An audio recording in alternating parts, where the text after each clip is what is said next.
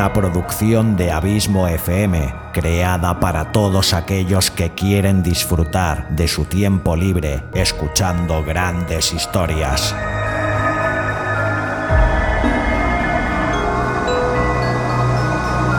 Audiolibros y relatos. Un podcast literalmente literario.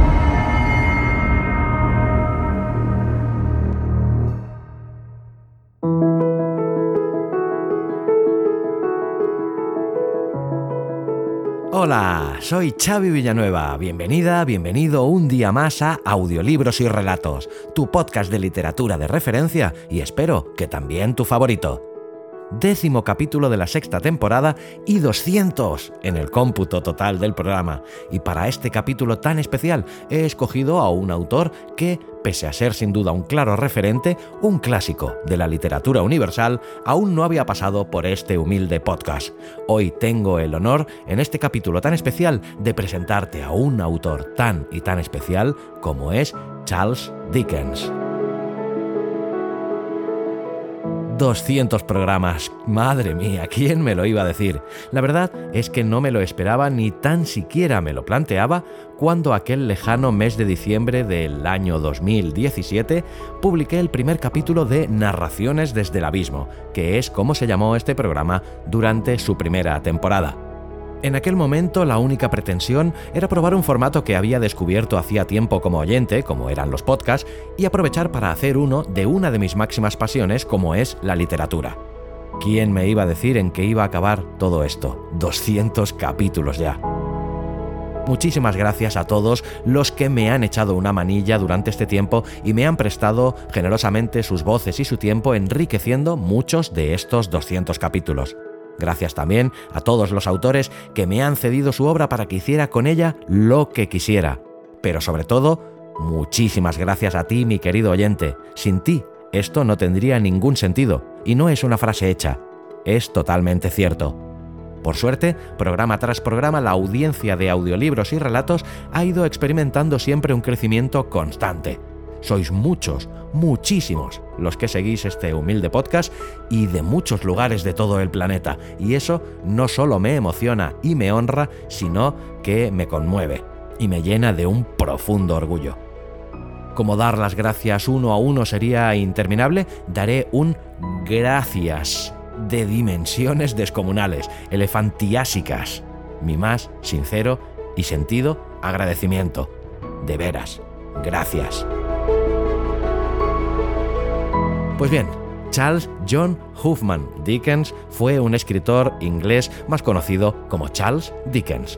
Nació el 7 de febrero de 1812 en Portsmouth en el seno de una familia humilde.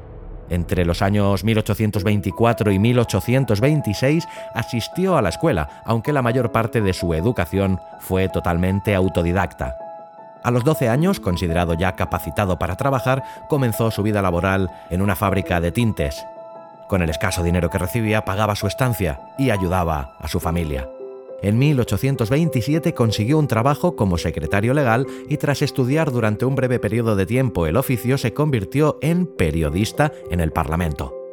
Entre 1837 y 1838 vio la luz Oliver Twist, un relato altamente autobiográfico y que se publicó por entregas durante dos meses.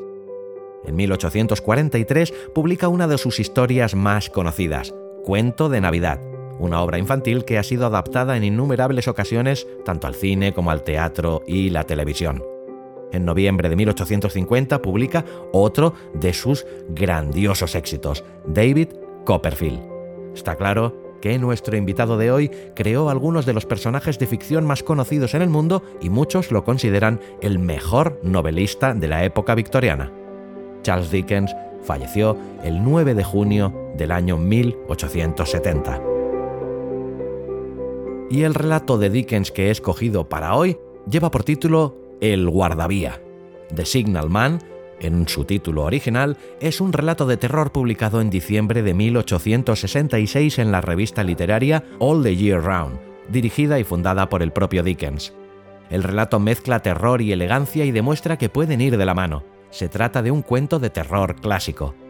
un guardavía de una pequeña caseta junto a un túnel vive angustiado desde que vio un espectro que le advirtió de un grave accidente de tren, días antes de que este ocurriera. Cada vez que el espectro aparece, le repite las mismas palabras y el guardavía teme que algo terrible vuelva a suceder. Te dejo ya con este fantástico relato, no sin antes volverte a dar las gracias por acompañarme en estos 200 apasionantes relatos que he seleccionado con mimo para ti en esta bonita singladura literaria que en breve, de aquí a un mes aproximadamente, celebrará su sexto aniversario. Y gracias también, como siempre, por tu fidelidad, tu constante apoyo y por hacerme sentir tan y tan feliz, haciéndome saber que este podcast te gusta, te acompaña y te sirve de entretenimiento. Te espero aquí la semana que viene con un nuevo autor y un nuevo relato. Hasta entonces, larga vida al podcasting y larga vida a la audioliteratura.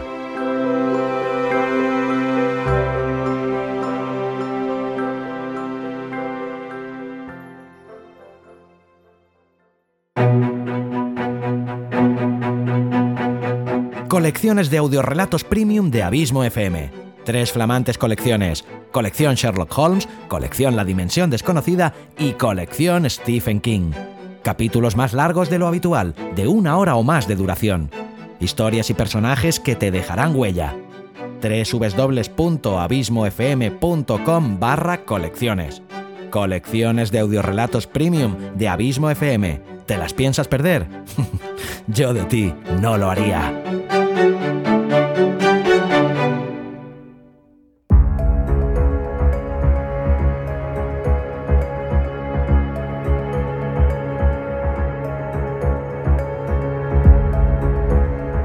El guardavía de Charles Dickens.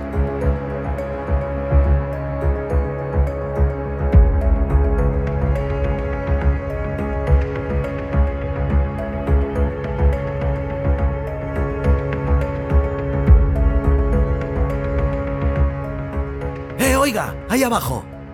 Cuando oyó la voz que así lo llamaba, se encontraba de pie en la puerta de su caseta, empuñando una bandera enrollada a un corto palo. Cualquiera hubiera pensado, teniendo en cuenta la naturaleza del terreno, que no cabía duda alguna sobre la procedencia de la voz, pero en lugar de mirar hacia arriba, hacia donde yo me encontraba, sobre un escarpado terraplén situado casi directamente encima de su cabeza, el hombre se volvió y miró hacia la vía. Hubo algo especial en su manera de hacerlo, pero, aunque me hubiera ido en ello la vida, no habría sabido explicar en qué consistía, mas sé que fue lo bastante especial como para llamarme la atención, a pesar de que su figura se veía empequeñecida y en sombras allá abajo en la profunda zanja, y de que yo estaba muy por encima de él, tan deslumbrado por el resplandor del rojo crepúsculo que solo tras cubrirme los ojos con las manos logré verlo. ¡Eh, oiga! ¡Ahí abajo! Dejó entonces de mirar a la vía, se volvió nuevamente y alzando los ojos vio mi silueta muy por encima de él. ¿Hay algún camino para bajar y hablar con usted? Él me miró sin replicar y yo le devolví la mirada sin agobiarle con una repetición demasiado precipitada de mi ociosa pregunta.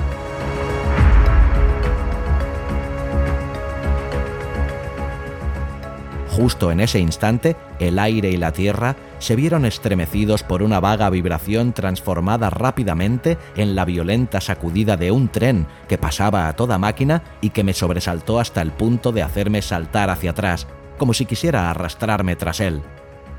Cuando todo el vapor que consiguió llegar a mi altura hubo pasado y se diluía ya en el paisaje, volví a mirar hacia abajo y lo vi volviendo a enrollar la bandera que había agitado al paso del tren.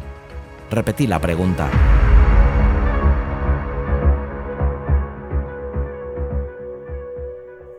Tras una pausa en la que pareció estudiarme con suma atención, señaló con la bandera enrollada hacia un punto situado a mi nivel a unas dos o tres yardas de distancia. Muy bien, le grité, y me dirigí hacia aquel lugar. Allí, a base de mirar atentamente a mi alrededor, encontré un tosco y zigzagueante camino de bajada excavado en la roca, y lo seguí. El terraplén era extremadamente profundo y anormalmente escarpado. Estaba hecho en una roca pegajosa que se volvía más húmeda y rezumante a medida que descendía. Por dicha razón me encontré con que el camino era lo bastante largo como para permitirme recordar el extraño ademán de indecisión o coacción con que me había señalado el sendero. Cuando hube descendido lo suficiente para volverlo a ver, observé que estaba de pie entre los raíles por los que acababa de pasar el tren, en actitud de estar esperándome. Tenía la mano izquierda bajo la barbilla y el codo descansando en la derecha, que mantenía cruzada sobre el pecho. Su actitud denotaba tal expectación y ansiedad que por un instante me detuve, asombrado.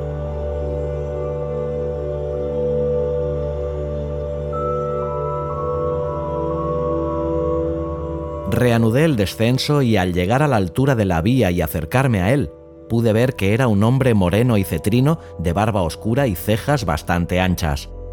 Su caseta estaba en el lugar más sombrío y solitario que yo hubiera visto en mi vida. A ambos lados se elevaba un muro pedregoso y rezumante que bloqueaba cualquier vista salvo la de una angosta franja de cielo. La perspectiva por un lado era una prolongación distorsionada de aquel gran calabozo, el otro lado, más corto, terminaba en la tenebrosa luz roja situada sobre la entrada, aún más tenebrosa, a un negro túnel de cuya maciza estructura se desprendía un aspecto rudo, deprimente y amenazador.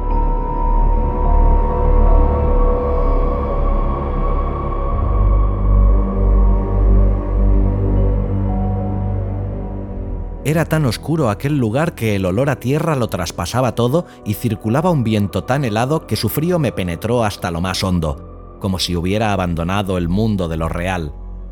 Antes de que él hiciese el menor movimiento me encontraba tan cerca que hubiese podido tocarlo. Sin quitarme los ojos de encima ni aun entonces, dio un paso atrás y levantó la mano. Aquel era un puesto solitario, dije, y me había llamado la atención cuando lo vi desde allá arriba. Una visita sería una rareza, suponía, pero esperaba que no fuera una rareza mal recibida y le rogaba que viese en mí simplemente a un hombre que, confinado toda su vida entre estrechos límites y finalmente en libertad, sentía despertar su interés por aquella gran instalación. Más o menos estos fueron los términos que empleé, aunque no estoy nada seguro de las palabras exactas porque además de que no me gusta ser yo el que inicia una conversación, había algo en aquel hombre que me cohibía. Dirigió una curiosísima mirada a la luz roja próxima a la boca de aquel túnel y a todo su entorno, como si faltase algo allí, y luego me miró. Aquella luz está a su cargo, ¿verdad? ¿Acaso no lo sabe? Me respondió en voz baja. Al contemplar sus ojos fijos y su rostro saturnino, me asaltó la extravagante idea de que era un espíritu, no un hombre. Desde entonces, al recordarlo, he especulado con la posibilidad de que su mente estuviera sufriendo una alucinación. Esta vez fui yo quien dio un paso atrás, pero al hacerlo noté en sus ojos una especie de temor latente hacia mí. Esto anuló la extravagante idea. Me mira, dije con sonrisa forzada, como si me temiera. No estaba seguro, me respondió, de si lo había visto antes. ¿Dónde? Señaló la luz roja que había estado mirando. ¿Allí? dije. Mirándome fijamente respondió, sin palabras, sí. Mi querido amigo, ¿qué podría haber estado haciendo yo allí? De todos modos, sea como fuere, nunca he estado allí, puede usted jurarlo. Creo que sí, asintió. Sí, creo que puedo. Su actitud, lo mismo que la mía, volvió a la normalidad y contestó a mis comentarios con celeridad y soltura. ¿Tenía mucho que hacer allí? Sí, es decir, tenía suficiente responsabilidad sobre sus hombros, pero lo que más se requería de él era exactitud y vigilancia, más que trabajo propiamente dicho. Trabajo manual no hacía prácticamente ninguno. Cambiar alguna señal, vigilar las luces y dar la vuelta a una manivela de hierro de vez en cuando era todo cuanto tenía que hacer en ese sentido. Respecto a todas aquellas largas y solitarias horas que a mí me parecían tan difíciles de soportar, solo podía decir que se había adaptado a aquella rutina y estaba acostumbrado a ella. Había aprendido una lengua él solo allá abajo, si se podía llamar aprender, a reconocer la escrita y a haberse formado una idea aproximada de su pronunciación. También había trabajado con quebrados y decimales y había intentado hacer un poco de álgebra, pero tenía, y siempre la había tenido, mala cabeza para los números. Estaba obligado a permanecer en aquella corriente de aire húmedo mientras estaba de servicio.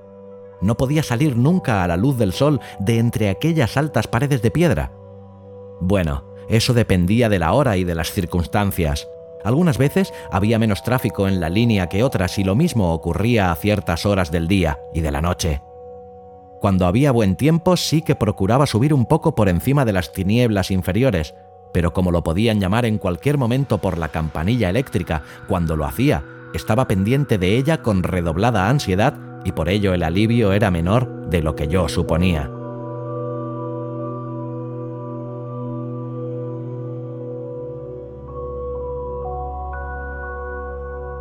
Me llevó a su caseta donde había una chimenea, un escritorio para un libro oficial en el que tenía que registrar ciertas entradas, un telégrafo con sus indicadores y sus agujas y la campanilla a la que se había referido.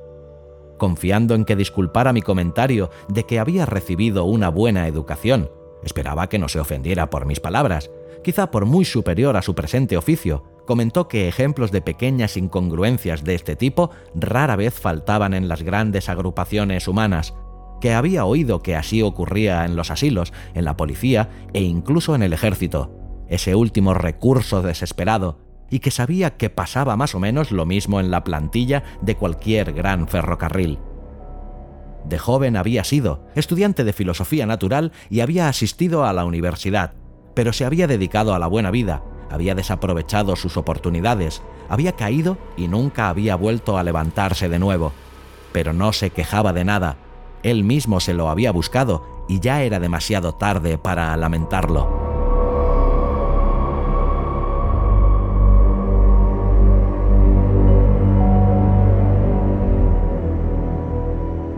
Todo lo que he resumido aquí lo dijo muy tranquilamente, con su atención puesta a un tiempo en el fuego y en mí. De vez en cuando intercalaba la palabra señor, sobre todo cuando se refería a su juventud, como para darme a entender que no pretendía ser más de lo que era. Varias veces fue interrumpido por la campanilla y tuvo que transmitir mensajes y enviar respuestas. Una vez tuvo que salir a la puerta y desplegar la bandera al paso de un tren y darle alguna información verbal al conductor. Comprobé que era extremadamente escrupuloso y vigilante en el cumplimiento de sus deberes, interrumpiéndose súbitamente en mitad de una frase y permaneciendo en silencio hasta que cumplía su cometido. En una palabra, hubiera calificado a este hombre como uno de los más capacitados para desempeñar su profesión si no fuera porque, mientras estaba hablando conmigo, en dos ocasiones se detuvo de pronto y pálido volvió el rostro hacia la campanilla cuando no estaba sonando, Abrió la puerta de la caseta, que mantenía cerrada para combatir la malsana humedad, y miró hacia la luz roja próxima a la boca del túnel. En ambas ocasiones regresó junto al fuego con la inexplicable expresión que yo había notado, sin ser capaz de definirla, cuando los dos nos mirábamos desde tan lejos. Al levantarme para irme, dije, Casi me ha hecho usted pensar que es un hombre satisfecho consigo mismo. Debo confesar que lo hice para tirarle de la lengua. Creo que solía serlo. Asintió en el tono bajo con el que había hablado al principio. Pero estoy preocupado, señor. Estoy preocupado.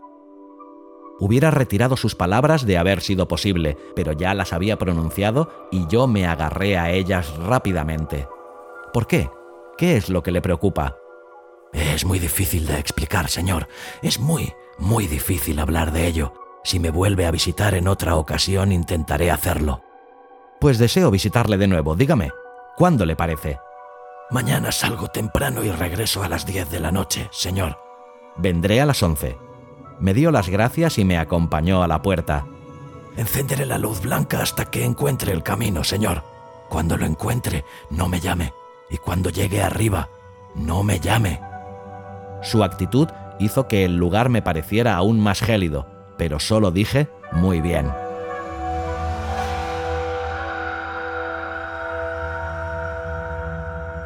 Y cuando baje mañana, no me llame. Permítame hacerle una pregunta para concluir. ¿Qué le hizo gritar, eh, oiga, ahí abajo, esta noche? Dios sabe, dije. Grité algo parecido. No parecido, señor. Fueron exactamente esas sus palabras. Las conozco bien. Admitamos que lo fueran. Las dije sin duda porque lo vi ahí abajo. Por ninguna otra razón. ¿Qué otra razón podría tener? ¿No tuvo la sensación de que le fueron inspiradas de alguna manera sobrenatural? No. Me dio las buenas noches y sostuvo en alto la luz. Caminé a lo largo de los raíles con la desagradable impresión de que me seguía un tren, hasta que encontré el sendero. Era más fácil de subir que de bajar y regresé a mi pensión sin ningún problema.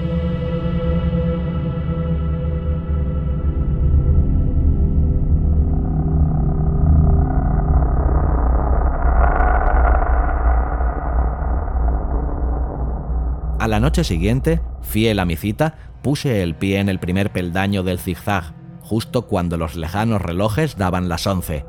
El guardavía me esperaba abajo, con la luz blanca encendida. No he llamado, dije cuando estábamos ya cerca. ¿Puedo hablar ahora? Por supuesto, señor. Buenas noches y aquí tiene mi mano.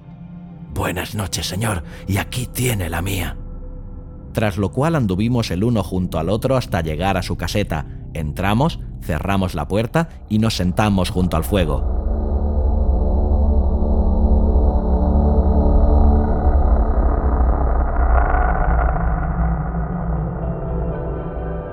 He decidido, señor. Empezó a decir inclinándose hacia adelante tan pronto estuvimos sentados y hablando en un tono apenas superior a un susurro que no tendrá que preguntarme por segunda vez lo que me preocupa. Ayer tarde le confundí con otra persona. Eso es lo que me preocupa. ¿Esa equivocación? No, esa otra persona. ¿Quién es? No lo sé. ¿Se parece a mí? No lo sé.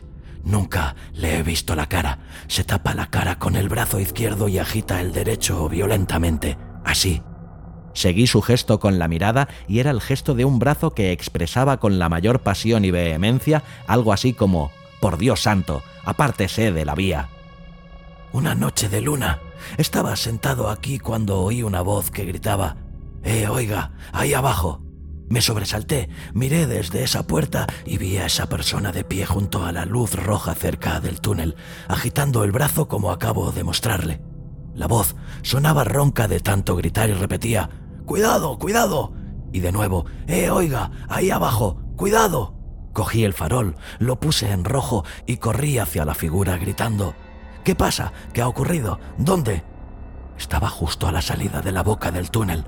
Estaba tan cerca de él que me extrañó que continuase con la mano sobre los ojos.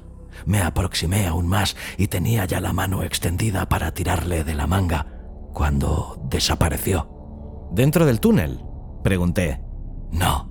Seguí corriendo hasta el interior del túnel, unas 500 yardas. Me detuve, levanté el farol sobre la cabeza y vi los números que marcan las distancias, las manchas de humedad en las paredes y el arco. Salí corriendo más rápido aún de lo que había entrado, porque sentía una aversión mortal hacia aquel lugar, y miré alrededor de la luz roja con mi propia luz roja. Y subí las escaleras hasta la galería de arriba y volví a bajar y regresé aquí. Telegrafié en las dos direcciones. ¿Pasa algo? La respuesta fue la misma en ambas, sin novedad.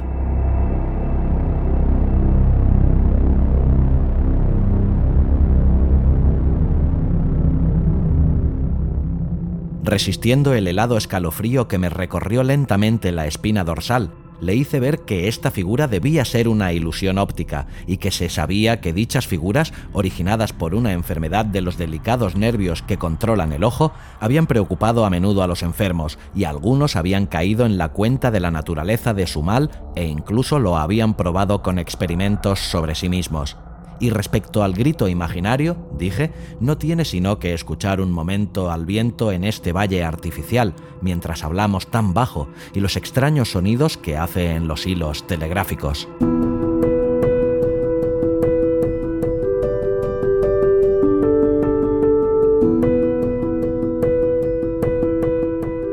Todo esto estaba muy bien, respondió, después de escuchar durante un rato, y él tenía motivos para saber algo del viento y de los hilos, él, que con frecuencia pasaba allí largas noches de invierno solo y vigilando.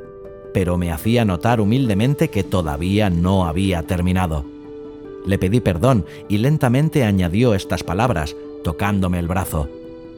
Unas seis horas después de la aparición ocurrió el memorable accidente de esta línea y al cabo de diez horas los muertos y los heridos eran transportados por el túnel, por el mismo sitio donde había desaparecido la figura. Sentí un desagradable estremecimiento, pero hice lo posible por dominarlo. No se podía negar a Sentí que era una notable coincidencia, muy adecuada para impresionar profundamente su mente.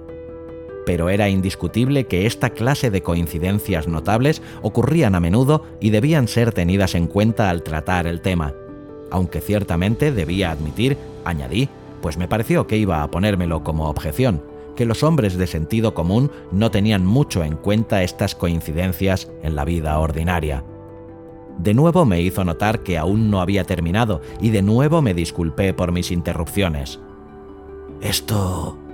dijo poniéndome otra vez la mano en el brazo y mirando por encima de su hombro con los ojos vacíos. Esto fue hace justo un año.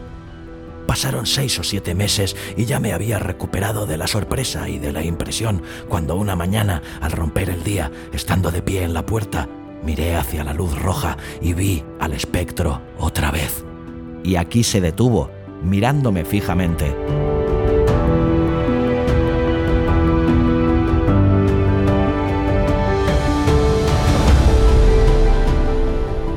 ¿Lo llamó? No. ¿Agitaba el brazo? No, estaba apoyado contra el poste de la luz, con las manos delante de la cara, así. Una vez más seguí su gesto con los ojos. Era una actitud de duelo. He visto tales posturas en las figuras de piedra de los sepulcros. ¿Se acercó usted a él?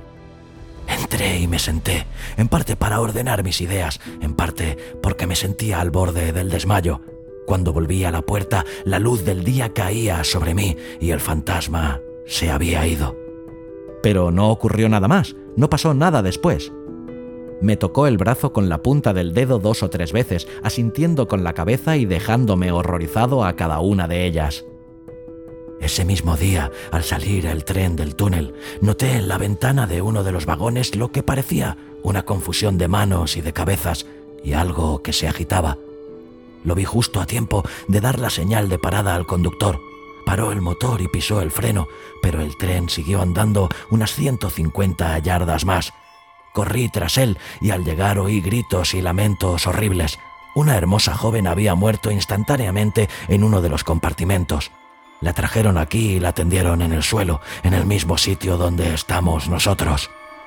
Involuntariamente empujé la silla hacia atrás mientras desviaba la mirada de las tablas que señalaba. Es la verdad, señor, la pura verdad. Se lo cuento tal y como sucedió.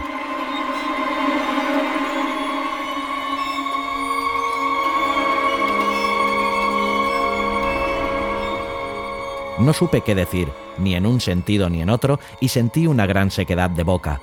El viento y los hilos telegráficos hicieron eco a la historia con un largo gemido quejumbroso. Mi interlocutor prosiguió.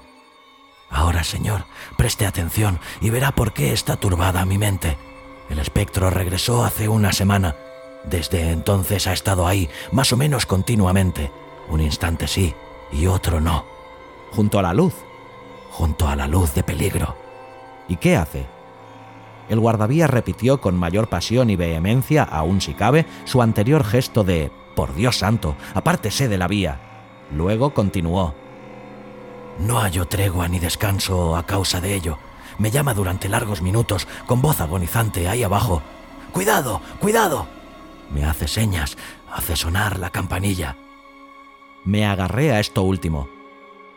¿Hizo sonar la campanilla ayer tarde cuando yo estaba aquí y se acercó usted a la puerta? Por dos veces. Bueno, vea, dije, ¿cómo le engaña su imaginación? Mis ojos estaban fijos en la campanilla y mis oídos estaban abiertos a su sonido, y como que estoy vivo, no sonó entonces, ni en ningún otro momento, salvo cuando lo hizo al comunicar la estación con usted. Negó con la cabeza. Todavía nunca he cometido una equivocación respecto a eso, señor. Nunca he confundido la llamada del espectro con la de los humanos. La llamada del espectro es una extraña vibración de la campanilla que no procede de parte alguna y no he dicho que la campanilla hiciese algún movimiento visible. No me extraña que no la oyese, pero yo sí que la oí. ¿Y estaba el espectro allí cuando salió a mirar? Estaba allí. ¿Las dos veces? Las dos veces. Repitió con firmeza. ¿Quiere venir a la puerta conmigo y buscarlo ahora? Se mordió el labio inferior como si se sintiera algo reacio, pero se puso en pie. Abrí la puerta y me detuve en el escalón, mientras él lo hacía en el umbral. Allí estaban la luz de peligro, la sombría boca del túnel y las altas y húmedas paredes del terraplén, con las estrellas brillando sobre ellas. ¿Lo ve? Le pregunté prestando una atención especial a su rostro. Sus ojos se le salían ligeramente de las órbitas por la tensión, pero quizá no mucho más de lo que lo habían hecho los míos cuando los había dirigido con ansiedad hacia ese mismo punto, un instante antes. No, contestó, no está allí. De acuerdo, dije yo.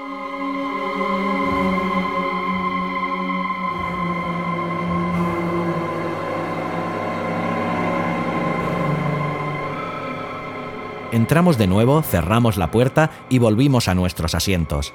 Estaba pensando en cómo aprovechar mi ventaja, si podía llamarse así, cuando volvió a reanudar la conversación con un aire tan natural, dando por sentado que no podía haber entre nosotros ningún tipo de desacuerdo serio sobre los hechos, que me encontré en la posición más débil.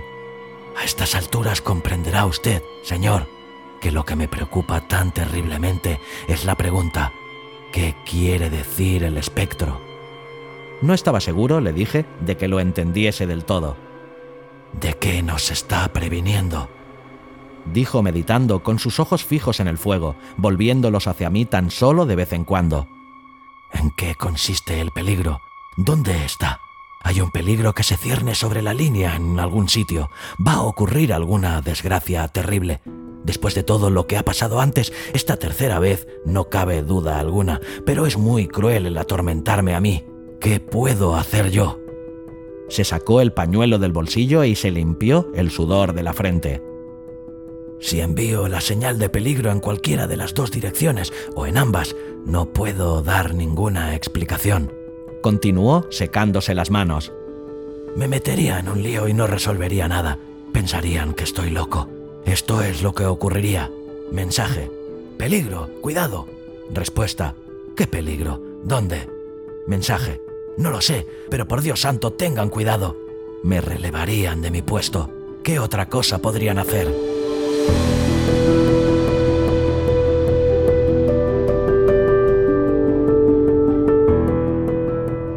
El tormento de su mente era penoso de ver era la tortura mental de un hombre responsable, atormentado hasta el límite por una responsabilidad incomprensible en la que podrían estar en juego vidas humanas. Cuando apareció por primera vez junto a la luz de peligro, Continuó echándose hacia atrás el oscuro cabello y pasándose una y otra vez las manos por las sienes en un gesto de extremada y enfebrecida desesperación. ¿Por qué no me dijo dónde iba a suceder el accidente si era inevitable que sucediera? ¿Por qué, si hubiera podido evitarse, no me dijo cómo impedirlo? Cuando, durante su segunda aparición, escondió el rostro, ¿por qué no me dijo en lugar de eso, alguien va a morir, haga que no salga de casa? Si apareció en las dos ocasiones solo para demostrarme que las advertencias eran verdad y así prepararme para la tercera, ¿por qué no me advierte claramente ahora? ¿Y por qué a mí? Dios me ayude, un pobre guardavía en esta solitaria estación. ¿Por qué no se lo advierte a alguien con el prestigio suficiente para ser creído y el poder suficiente para actuar?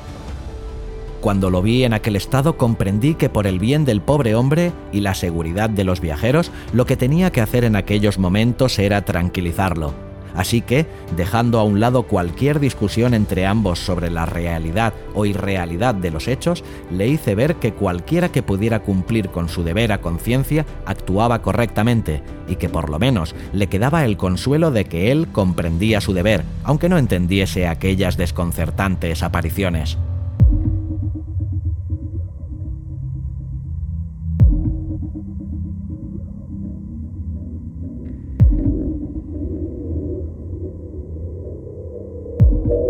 En esta ocasión tuve más éxito que cuando intentaba disuadirlo de la realidad del aviso. Se tranquilizó, las preocupaciones propias de su puesto empezaron a reclamar su atención cada vez más conforme avanzaba la noche. Lo dejé solo a las dos de la madrugada. me había ofrecido a quedarme toda la noche, pero no quiso ni oír hablar de ello.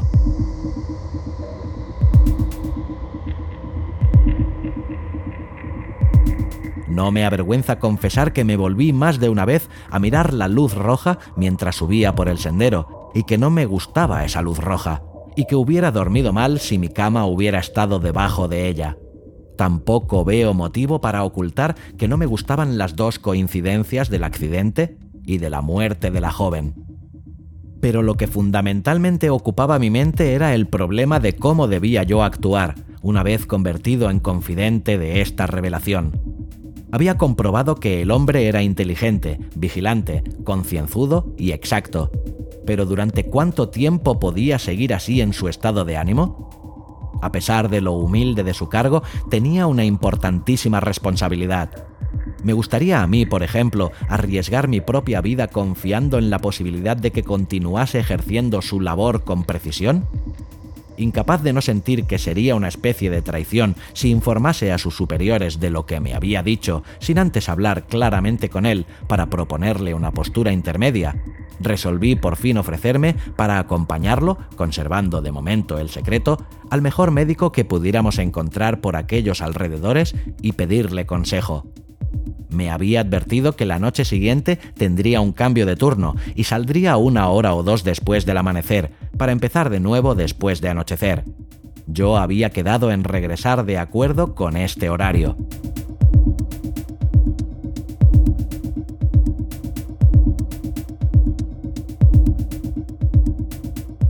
La tarde siguiente fue una tarde maravillosa y salí temprano para disfrutarla. El sol no se había puesto del todo cuando ya caminaba por el sendero cercano a la cima del profundo terraplén. Seguiré paseando durante una hora, me dije a mí mismo, media hora hacia un lado y media hora hacia el otro, y así haré tiempo hasta el momento de ir a la caseta de mi amigo el guardavía. Antes de seguir el paseo, me asomé al borde y miré mecánicamente hacia abajo, desde el punto en que lo vi por primera vez.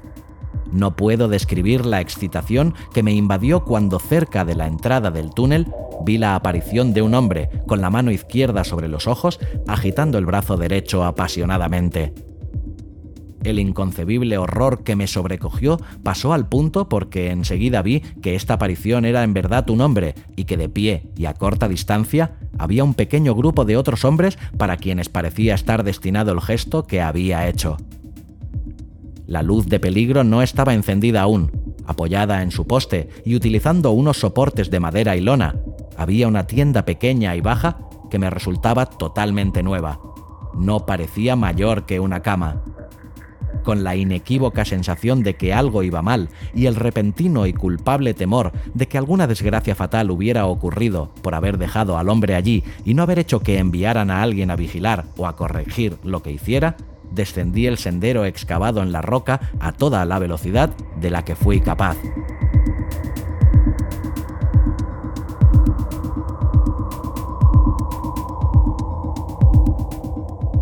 ¿Qué pasa?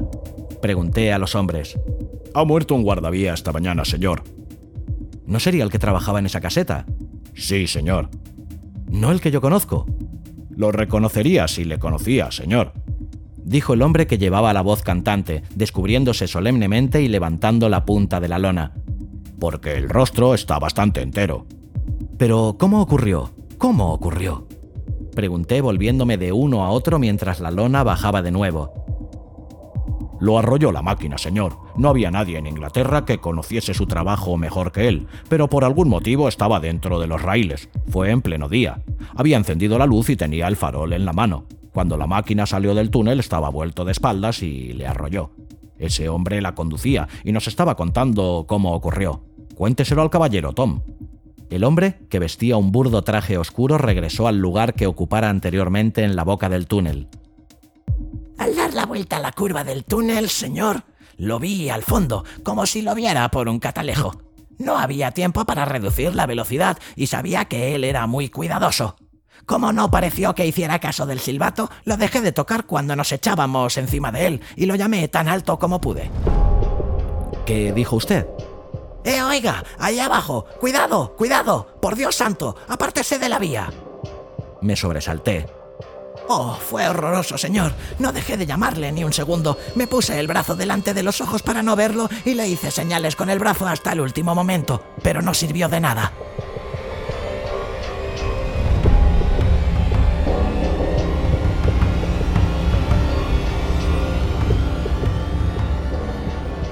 Sin ánimo de prolongar mi relato para ahondar en alguna de las curiosas circunstancias que lo rodean, quiero, no obstante, para terminar, señalar la coincidencia de que la advertencia del conductor no solo incluía las palabras que el desafortunado guardavía me había dicho que lo atormentaban, sino también las palabras con las que yo mismo, no él, había acompañado, y tan solo en mi mente, los gestos que él había representado.